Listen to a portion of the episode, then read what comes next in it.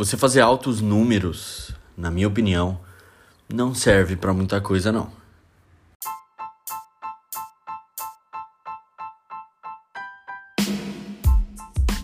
Então, pera aí, Gabriel. Você tá falando que fazer números não servem para nada? Não, calma. Eu tô dizendo que só fazer isso não te torna um profissional completo.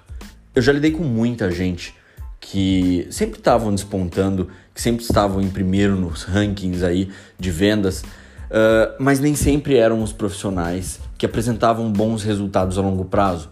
Então a constância é muito mais importante do que a atualidade. E nós que trabalhamos com vendas, nós sabemos que a gente não tem passado. Então virou o mês, nós precisamos apresentar resultados.